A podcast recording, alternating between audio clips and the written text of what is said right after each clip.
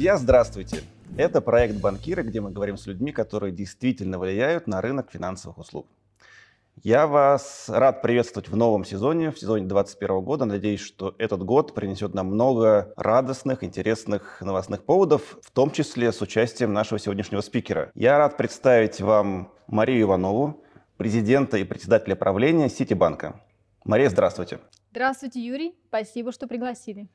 Последние лет пять или шесть на рынке и в прессе ходят устойчивые слухи о том, что Ситибанк уходит с рынка. Скажите, на самом деле Ситибанк уйдет с российского рынка?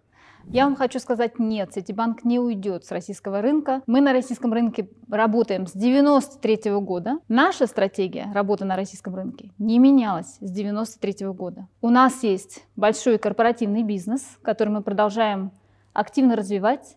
И у нас есть хорошо растущий розничный бизнес, в который мы продолжаем инвестировать и который мы продолжаем развивать.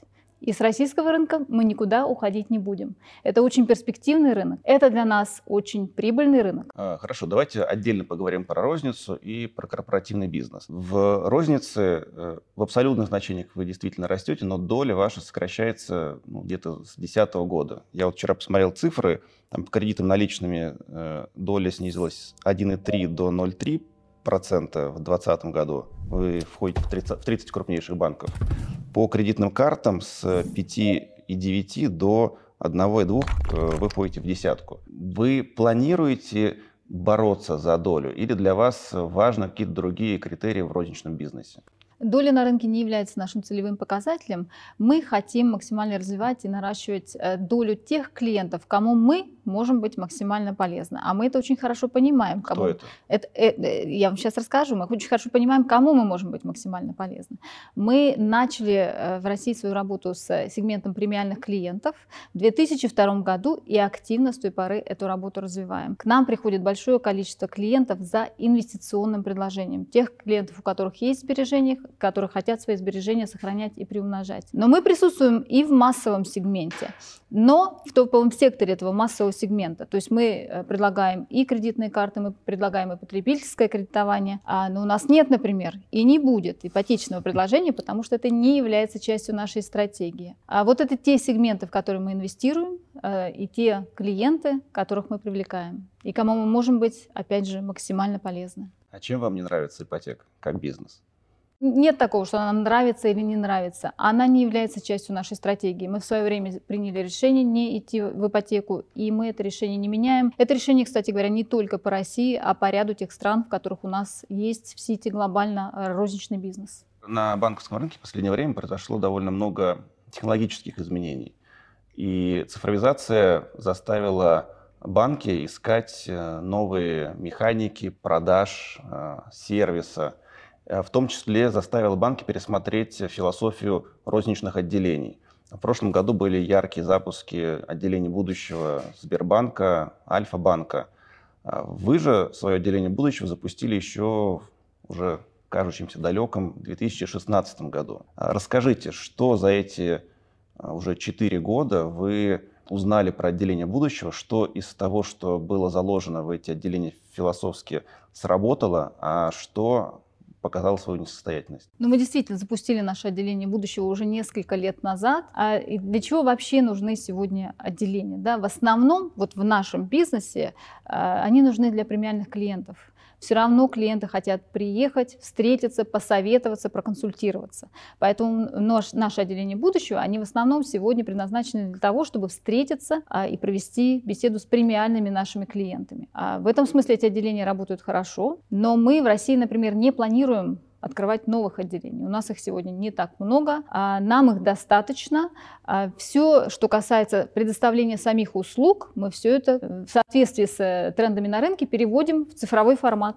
А как клиенты отреагировали на закрытие отделения, которое у вас прошло в прошлом, позапрошлом году? А, мы провели коммуникацию, публичную коммуникацию в том числе, где объявили о том, что мы будем закрывать отделение, с чем это связано, что это вполне соответствует всем глобальным трендам, тем трендам, которые мы видим в России в том числе. Поэтому мы честно предупредили клиентов о том, что будем закрывать отделение, объяснили, почему мы их будем закрывать, и поэтому особого резонанса э, это не вызвало. А были те, кто ушел из-за закрытия отделений? Из-за закрытия отделений нет.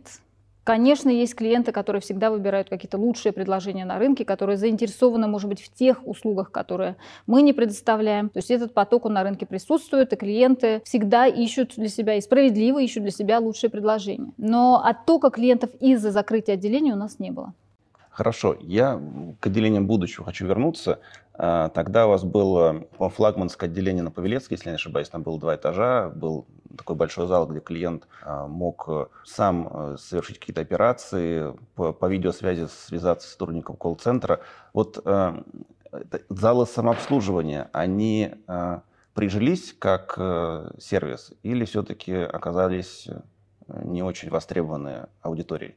Они прижились. Но опять же, в залах самообслуживания у нас всегда есть сотрудник, который может подсказать, который может научить, который может объяснить. А, поэтому они прижились. Но надо сказать, что а, очень много чего на сегодняшний день уже клиенты могут сделать сами, даже не приезжая в наше отделение и не пользуясь этими залами самообслуживания, потому что очень много чего уже возможно сделать просто из дома. Через наше мобильное приложение, через э, интернет по связи с нами. А вы думаете, в 2030 году банковские отделения сохранятся? Я не думаю, что банковские отделения исчезнут совсем. Я думаю, что да, определенное количество банковских отделений сохранится, потому что, опять же, а, человеческий контакт, он важен и нужен, он никуда не девается. Особенно в сегменте премиальных клиентов, потому что когда речь идет о личных сбережениях, о том, что является очень важным для людей, а, во многих таких случаях люди хотят э, пойти на личный контакт, посоветоваться, увидеть людей, с которыми они взаимодействуют. Поэтому в этом смысле я думаю, что будущее для отделений есть. То есть вы согласны с идеей, что личное общение – это новая премиальность? Ну, я бы не хотела совсем так уж вытеснять личное общение и, и, и называть его премиальностью. Личное общение всегда было, есть и будет важной составляющей а, нашего взаимодействия. Но в сервисе, а, особенно в массовом бизнесе, мы видим, что банки все больше и больше а, стремятся заменить э, живого человека на автомат, будь то чат-бот или голосовой робот, или инструмент самообслуживания, где клиент может сам сделать какие-то операции вообще без участия сотрудника банка. Но не кажется ли вам, что из массового сегмента как раз вот это вот личный сервис, э, сервис человеком, он постепенно уйдет? Он, скорее всего, постепенно уйдет, я согласна. Хотя надо сказать, что из чатов все стараются сделать, э, из чат-ботов все стараются сделать такие боты, которые бы производили впечатление личного общения. То есть человеческое общение нужно, даже если это всего лишь иллюзия? Совершенно верно. Соглашусь.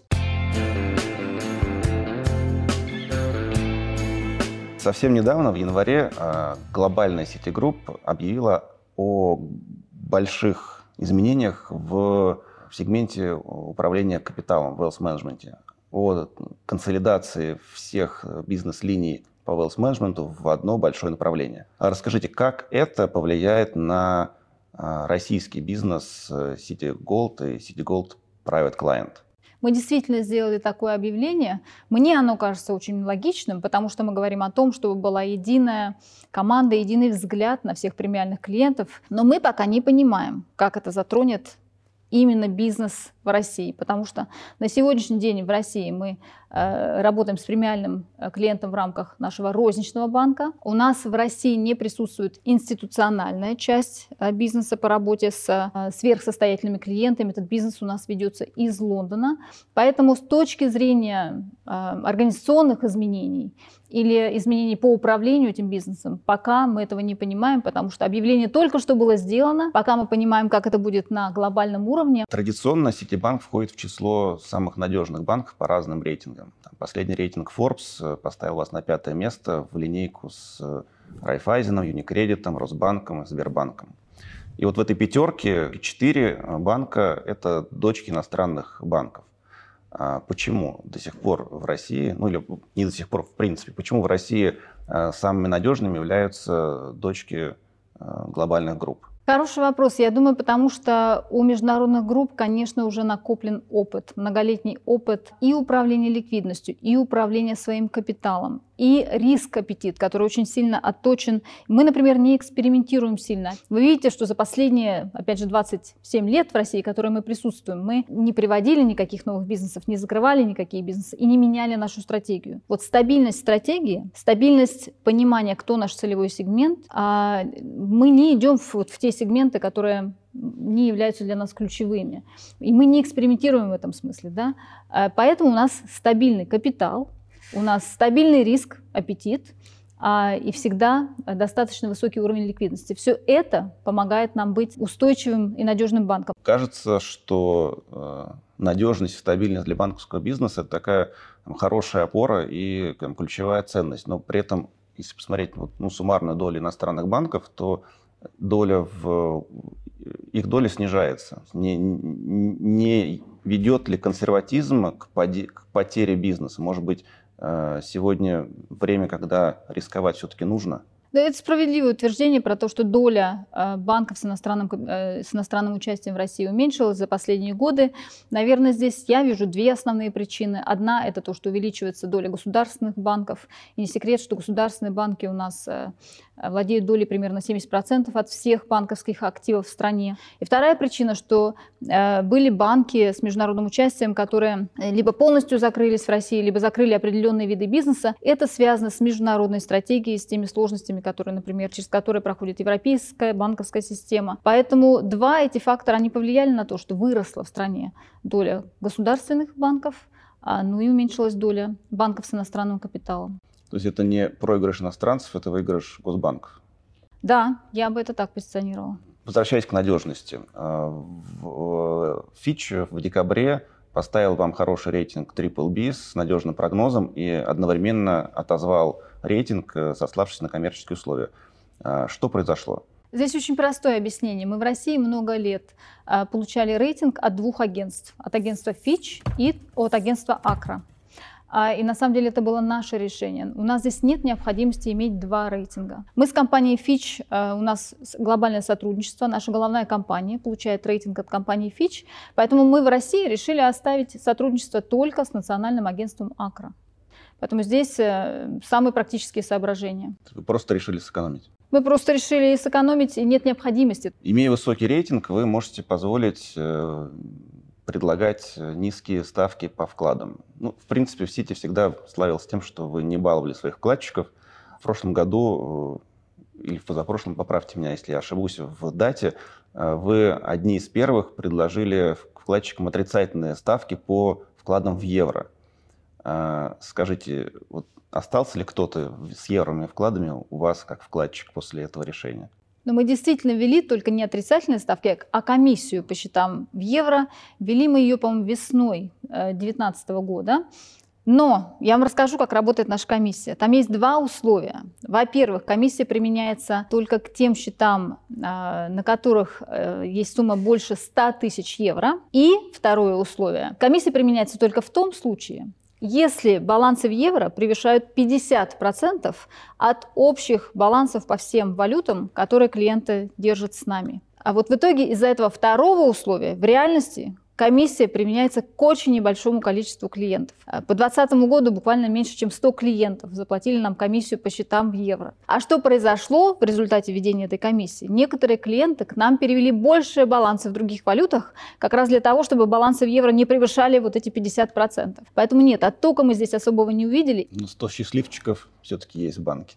Есть, и это выбор наших клиентов, они платят такую комиссию. Я, я посмотрел э, структуру баланса в э, привлеченных средств физи- физических лиц. Э, у вас порядка 155 э, миллиардов, и только 15% из них э, это срочные вклады, остальное текущие счета. Э, это результат э, ваших зарплатных проектов? Это результат в том числе, кстати говоря, наших зарплатных проектов. Если говорить про зарплатные проекты, то у нас у нас же очень много корпоративных клиентов, которые пользуются нашим зарплатным решением. И здесь, кстати говоря, существует очень хорошая синергия между нашим корпоративным бизнесом и розничным бизнесом. Но если говорить про э, розничный банк, то порядка 20% наших клиентов сегодня пользуются в том числе и нашим зарплатным предложением. Ну, давайте через зарплатные проекты перекинем мостик корпоративный бизнес. Если говорить про цифры, вы э, выдали кредитов корпоративным клиентам на более чем 130 миллиардов э, рублей. Это весомая сумма. Вы по этому показателю входите в двадцатку крупнейших банков. Что это за бизнесы? Кто ваши корпоративные клиенты? У нас примерно э, около 600 групп международных компаний, с которыми мы работаем. И основной наш кредитный портфель, он выдан дочкам международных компаний. Ну, если в пропорциях это 80-70%, сколько? Примерно правильно. Примерно правильно. А за счет чего э, вы можете в этом сегменте конкурировать с, вот, с теми же самыми госбанками, о которых мы уже говорили? Почему э, эти компании кредитуются в Ситибанке? Я бы поставила вопрос, почему эти компании работают с Ситибанком. Наше основное преимущество, как э, дочки иностранного банка в России, мы же очень мощный глобальный банк. Мы, э, кстати говоря, на сегодняшний день мы являемся самым большим международным банком с точки зрения количества стран, в которых мы ведем бизнес. Мы присутствуем в 96 странах мира, а бизнес мы ведем с больше, чем 160 странами в мире. А, и в этом смысле мы отличная платформа для международных корпораций для того, чтобы с нами работать в самых разных странах мира, где присутствуют международные компании. Недавно была очень яркая скандальная история с глобальным сити-банком, когда по ошибке было переведено 900 миллионов долларов кредиторам, э, кредиторам Ревлона. А, и после этого Ситибанк объявил о том, что меняет контроль за операционными рисками глобально по, по всему миру. Скажите, вот коснулась ли эта трансформация российского бизнеса? А, и вообще мне интересно, как можно вот взять и а, перевести случайно 900, почти миллиард э, долларов э, не туда? Это вот чисто по-человечески как это? Во-первых, два эти события не связаны. И я предлагаю их разделить. Давайте разделим. Что касается э, перевода денежных средств, то все комментарии по этой ситуации у нас находятся в компетенции нашей головной компании. Я здесь ничего не могу прокомментировать. Что касается трансформации, которую вы упомянули, действительно, у нас уже была объявлена трансформация в компании, объявлена и нашим уходящим глобальным CEO Майклом Хорбатом, и нашим новым глобальным CEO Джейн Фрейзер. А у нас уже есть, у нас уже начал работу ряд глобальных проектов, которых направлены на улучшение нашей системы контроля, системы управления рисками, в целом улучшение нашей инфраструктуры. А такая ошибка возможна в российском Ситибанке? Вы знаете, ошибки возможны в жизни всегда и во многих ситуациях. Вопрос, как, как потом мы работаем с этими ошибками, какие меры предпринимаются, что мы делаем, чтобы ошибок впредь не допускать. А вы своим сотрудникам прощаете ошибки? Как, как у вас устроено? Как внутри корпоративной культуры вы относитесь к ошибкам? Но без ошибок невозможно развитие. Поэтому мы стараемся продвигать такую культуру, при которой э, люди могут совершить какие-то ошибки. Да? Нам главное, у нас очень высокие этические стандарты. И вот в этом смысле я очень ценю свою компанию, потому что я считаю, что внутренние стандарты компании, они очень правильные. Они э, требуют, чтобы люди вели себя по-честному, чтобы ничего не скрывали. А вы можете вспомнить какую-то вашу ошибку, которая дала вам ну, самый ценный урок? Самый ценный урок. Нет, конечно, ошибок было больше, чем одна. Были ошибки, но я просто скажу, что я в таких случаях делала. Да? Я, я всегда была очень открыта с коллегами. И я всегда очень открыта была о том, что происходит, какая есть сложная ситуация. Я тут, наверное, не буду приводить конкретных примеров, потому что вся наша профессиональная деятельность, она состоит из э, каких-то ситуаций. Да? В каких-то из них мы очень успешны, а в каких-то из них мы переживаем и совершаем ошибки. Но у меня всегда рядом была помощь моих коллег. И за счет этого э, ни одна из тех ошибок, которые у меня были, они не имели каких-то серьезных последствий. В вашей биографии есть э, довольно удивительный для российского рынка факт. Вы более 20 лет проработали в одной компании. Считаете ли вы этим, этот факт удивительным сами? В Ситибанке нет. Расскажу почему. Я меняла работу много раз, но я ее всегда меняла в Ситибанке. А, и потому что у меня всегда была такая возможность. Опять же, в этом смысле Сити это удивительная компания. Это очень международная компания. Компания, а, в которой есть э, огромное количество возможностей. Компания с богатейшей, более чем 200-летней историей. Э, опять же, эта компания очень мне подходит, как я сказала, уже и по ценностям, по этическим стандартам. Каждый раз, когда мне что-то хотелось поменять, я об этом говорила, и у меня каждый раз возникала какая-то новая возможность. Поэтому я не могу сказать, что я последние, у меня в следующем году уже будет 25 лет работы в Сити. Я не могу сказать, что 25 лет я делала одно и то же и была в какой-то одной среде. У меня много что менялось, у меня было много э, разных позиций в рамках Ситибанка. И всегда это были разные задачи, разные проекты, разные направления бизнеса, разные коллеги вокруг. И я думаю, что и в будущем у меня есть много различных возможностей в Сити. Ну, я вам могу только пожелать э, удачи и дальнейших карьерных вершин. Одна из ваших карьерных вершин – это, ну, безусловно, текущее положение, это высший пост в российском Ситибанке. Вам было бы интересно поработать э, руководителем где-то в другой стране? Я не исключаю такую возможность. Я не исключаю. Опять же, вы правильно сказали, что здесь я уже на вершине того, что э, может быть здесь, поэтому я начинаю думать о том, какой может быть мой следующий шаг. Я не исключаю такой возможности.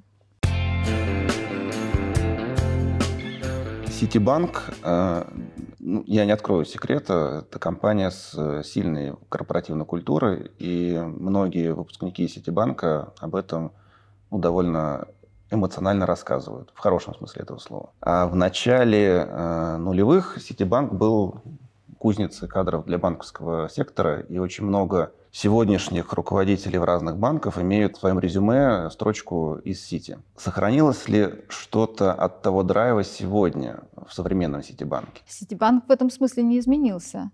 И мы продолжаем быть кузницей кадров. И Ситибанк до сих пор и, и, и в прошлом, и в настоящем, и в будущем Ситибанк считается вообще-то одной из лучших школ банкиров. И это абсолютная правда.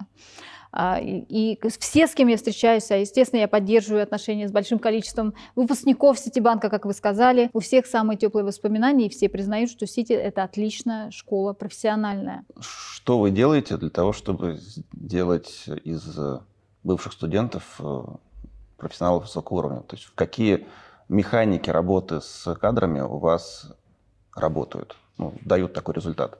Основная, основной инструмент – это помощь и поддержка, которая есть э, между нашими коллегами. Помощь и поддержка друг другу. Ну, слушайте, ну это какие-то общие слова. Это все, это, все, все это, помогают это общие друг другу. слова, но это очень действенные слова. Мы очень много говорим о том, у нас есть, ну, конечно, за всем стоят какие-то инициативы, да, за всем стоят определенные инструменты, которые у нас есть. Но мы очень сильно, например, продвигаем взаимодействие между сотрудниками из разных подразделений, из разных отделов. Мы создаем форматы, в которых люди могут встречаться, лучше друг друга знать, понимать, понимать, кто чем занят, понимать, как работает банк в целом. А у нас масса есть и внутренних сессий, и внутренних каких-то рабочих групп, которые вместе встречаются а, и пытаются понять, из чего состоит банк и что еще в нем можно сделать хорошего. А основное это обучение происходит через работу и через наше взаимодействие с другими людьми на работе. Вот мы стараемся просто создавать больше возможностей для такого взаимодействия. И тогда это обучение идет более быстрыми темпами, и оно наиболее эффективно.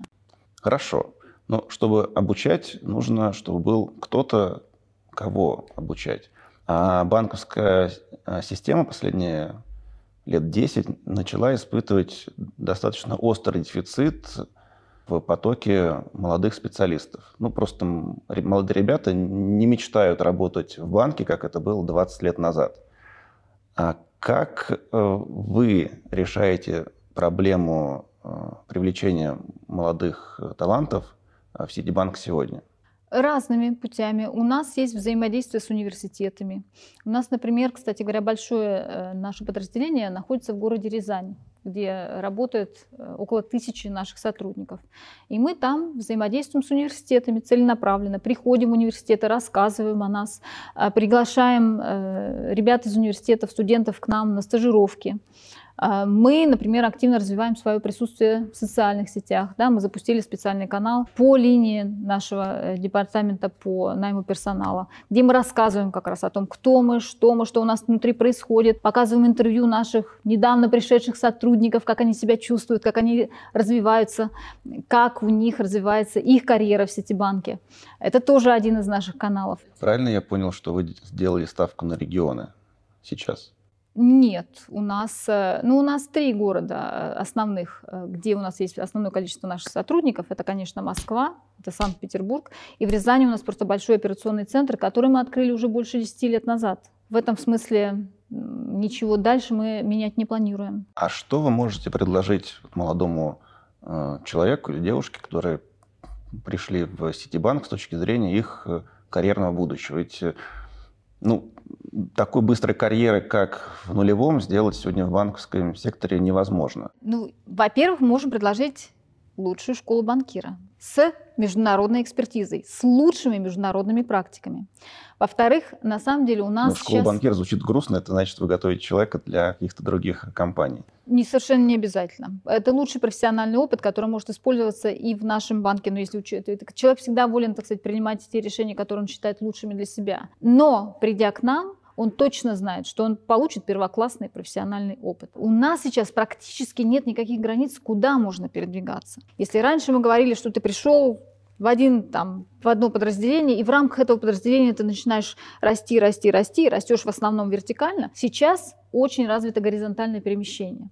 Опять же, сотрудник, придя к нам, придя в розничный бизнес, он может перейти в корпоративный бизнес. Придя к нам в российский бизнес, со временем он может переехать в любую другую страну. У нас внутри нашей большой, огромной международной компании все позиции, которые у нас появляются в любой из стран, в любом из бизнесов, они все публично доступны любому из сотрудников. И любой из сотрудников имеет право подать свою заявку на любую из позиций. Если он считает, что он квалифицирован, что он подходит э, под ту позицию, которая открыта в любой из стран, которые есть. Поэтому мы, конечно, очень привлекательный работодатель в этом смысле. И, и к нам сотрудники, и молодые студенты приходят к нам как раз за международным опытом, за э, очень классным профессиональным развитием и вот за теми возможностями, которые мы даем с точки зрения карьерного развития. Когда человек, э, долго с вами проработавший, принимает решение покинуть компанию. Для вас это а, болезненный этап или вы э, научились э, там, за 20 лет как-то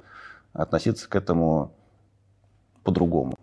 Для меня никогда это не было болезненной темой, я должна сказать. Как правило, я понимаю, почему люди... То есть, как правило, идет какой-то разговор, и в общении ты понимаешь, почему люди принимают такие решения, что их влечет. У людей самые разные жизненные обстоятельства, самые разные мотивации, поэтому у нас очень много примеров, когда люди уходят и через пару лет возвращаются а, и очень хотят вернуться обратно. И таких примеров тоже много. Вы сами э, много собеседуете людей? Я часто собеседую, да, я часто собеседую людей, во-первых, на э, те руководящие позиции, которые у нас в банке возникают, а иногда меня просят принять участие в собеседовании на те позиции, которые у нас бывают и в других странах.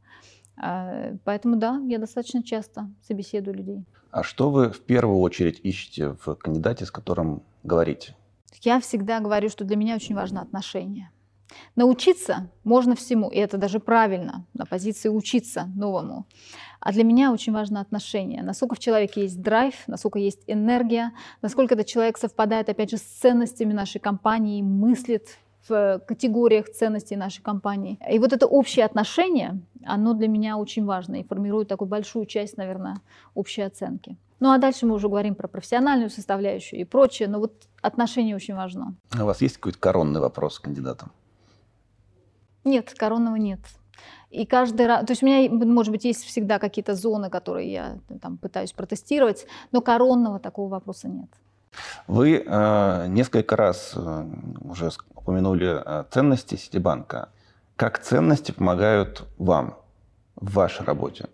Что это для вас? Ценности Ситибанка, они абсолютно совпадают с моими. И поэтому мне очень комфортно в этом а смысле а работать по тем стандартам, которые есть у меня и которые есть у банка. Но мы говорим о том, что вообще у Ситибанка есть глобальная миссия, кстати говоря. Эта миссия способствовать э, экономическому росту и прогрессу.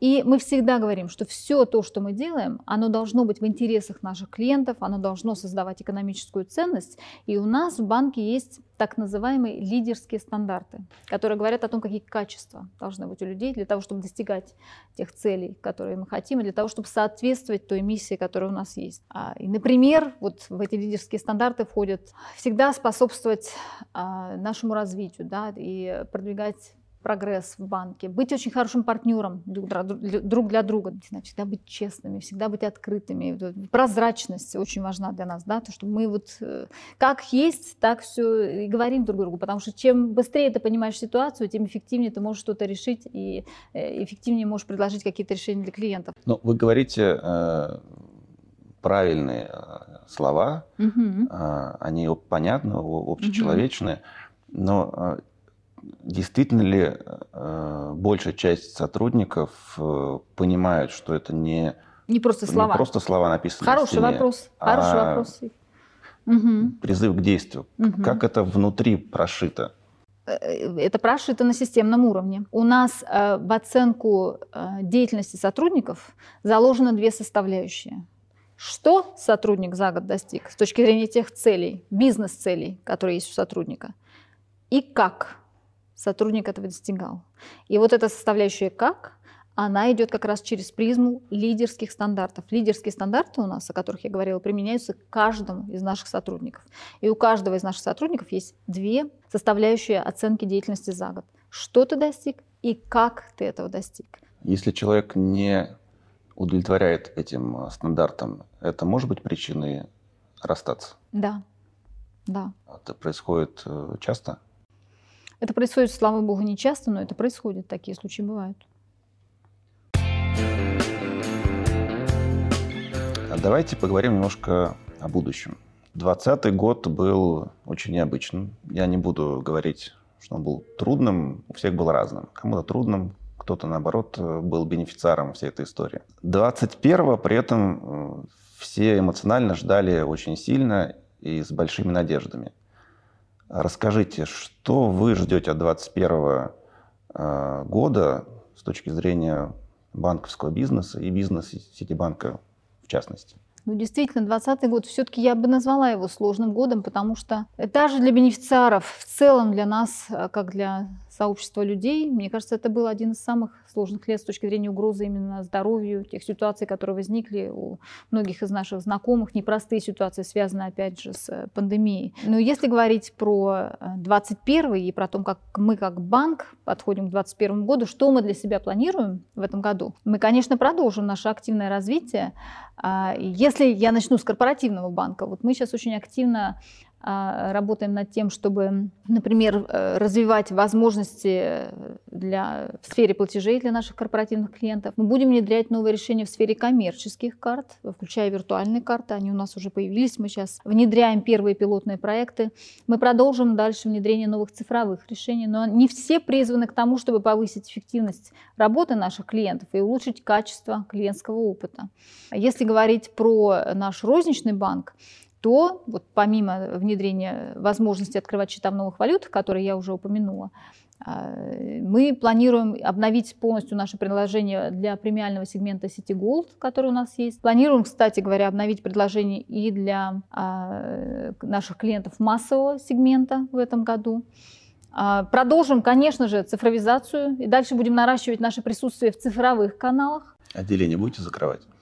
Э, нет, не планируем не планируем. Но и открывать новых тоже не будем. Но я могу привести несколько примеров вот того, что у нас происходит. Мы будем развивать дальше стратегические партнерства. Мы думаем, этот год будет все равно непростой, даже с точки зрения пандемии. Да, мы видим, что ситуация еще будет развиваться, еще непонятно, когда мы вернемся в какой-то какой полноценный такой рабочий режим, в котором мы были до наступления пандемии. Но, тем не менее, мы и в прошлом году продолжали развивать наш бизнес, и все эти планы сохраняются у нас и на этот год. Серьезные вопросы у меня закончились. А, остался последний блок, мы его называем Блиц. И я позволю к нему перейти. Давайте. Кошки или собаки? Кошки. Шампанское или просека? Шампанское. Море или горы? Море. Удаленка или офис? Офис. А, расскажите, какая вещь в вашем кабинете вам особенно дорога? У меня в кабинете висят несколько таких небольших картин, которые когда-то привезла из какой-то европейской страны с, с африканскими мотивами. И надо сказать, что эти картинки, как-то вот наши зимние, э, холодные, темные дни, они мне какой-то дают дополнительный свет и дополнительное тепло. Поэтому вот они мне дороги. С ними какая-то история связана или просто они... Нет, просто как-то они очень хорошо мне легли на душу, когда я их покупала, и я их повесила в офисе, и они мне как-то всегда поднимают настроение. И последний вопрос. Что из прочитанного недавно произвело на вас особенно сильное впечатление? Можно же не ограничиваться одной книгой. Я Можно не ограничиваться. Читаю, люблю читать. А я не так давно прочитала «Зимнюю э, дорогу» Леонида Юзефовича, мне очень понравилось. Вообще так получилось, что я до сих пор читаю э, «Дом правительства» Юрия Слюскина. Если вы знаете, это такая очень э, внушительная и тяжеловесная книга. Он ее написал в 2019 году. Она говорит про наше время 20-30-е годы, э, все вокруг Дома правительства, кто там жил, судьба этих людей. И очень хорошо через судьбу этих людей видна вообще история страны в те времена. Зимняя дорога Юзефовича, она об этом же. Она о периоде гражданской войны и противостоянии двух сильных характеров. И ну, как-то все это у меня, э, вот прочтение этих книг, оно, во-первых, формирует хорошее представление, хорошую картину о том времени, но и обе, обе эти книги достаточно интересны. А, ну, я, например, только что закончила еще э, читать «Все свободны» с Игоря, последнюю его книгу про 96 год. Я, в общем, с ним согласна. Я считаю, что 96 год это был важный период в истории страны. А, а меня, кстати говоря, в это время в стране не было. Я училась. Я два года училась в Америке с 94 по 96, поэтому я много что пропустила из того периода. Поэтому мне этот период интересен. И вот из его книги раньше я читала э, «Время Березовского Авина». Если туда же наложить э, ящик водки, Коха и Свинаренко, вот это все создает, тоже формирует такое определенное представление из рассказов очевидцев о том, Это что происходило исторические книжки. в 90-е годы. Вас интересует история? Не только, честно говоря. У меня такой разнообразный круг чтения. Наверное, так получилось, что я говорю сейчас об истории. Но, например, осенью, по следам событий во Франции, я прочитала э, Мишеля э, Уэльбека покорность, да, и вот, это, кстати, это вот по следам событий. А недавно все говорили про «Королевский гамбит», как очень популярный сериал. Я его тоже посмотрела. Но по его следам я перечитала «Защиту Лужина» Набокова, да, потому что очень много все проводили параллели. То есть, ну, я не могу сказать, что меня интересует что-то одно. Я, в принципе, люблю читать. Читаю много и читаю разное. А когда вы находите время для чтения? Ну, всегда. С трудом, но стараюсь сделать это всегда. То есть я читаю каждый день, я всегда читаю вечером. Я, конечно, в каких-то концентрированных объемах читаю, когда э, я нахожусь в отпуске. Ну, в общем, я стараюсь возить с собой. У меня есть и электронная книга, и есть книги, которые я покупаю в бумажном виде. Электронная книга всегда со мной, поэтому, когда есть возможность, я люблю. Мария, большое спасибо вам за этот разговор. Я получил искреннее удовольствие от общения с вами. Друзья, на этом мы заканчиваем. Э, большое спасибо, что были с нами. Следите за новостями Frank Media, читайте сайт FrankRG, подписывайтесь на наш телеграм-канал и следите за тем, что происходит в нашем проекте «Банкиры». До свидания. thank you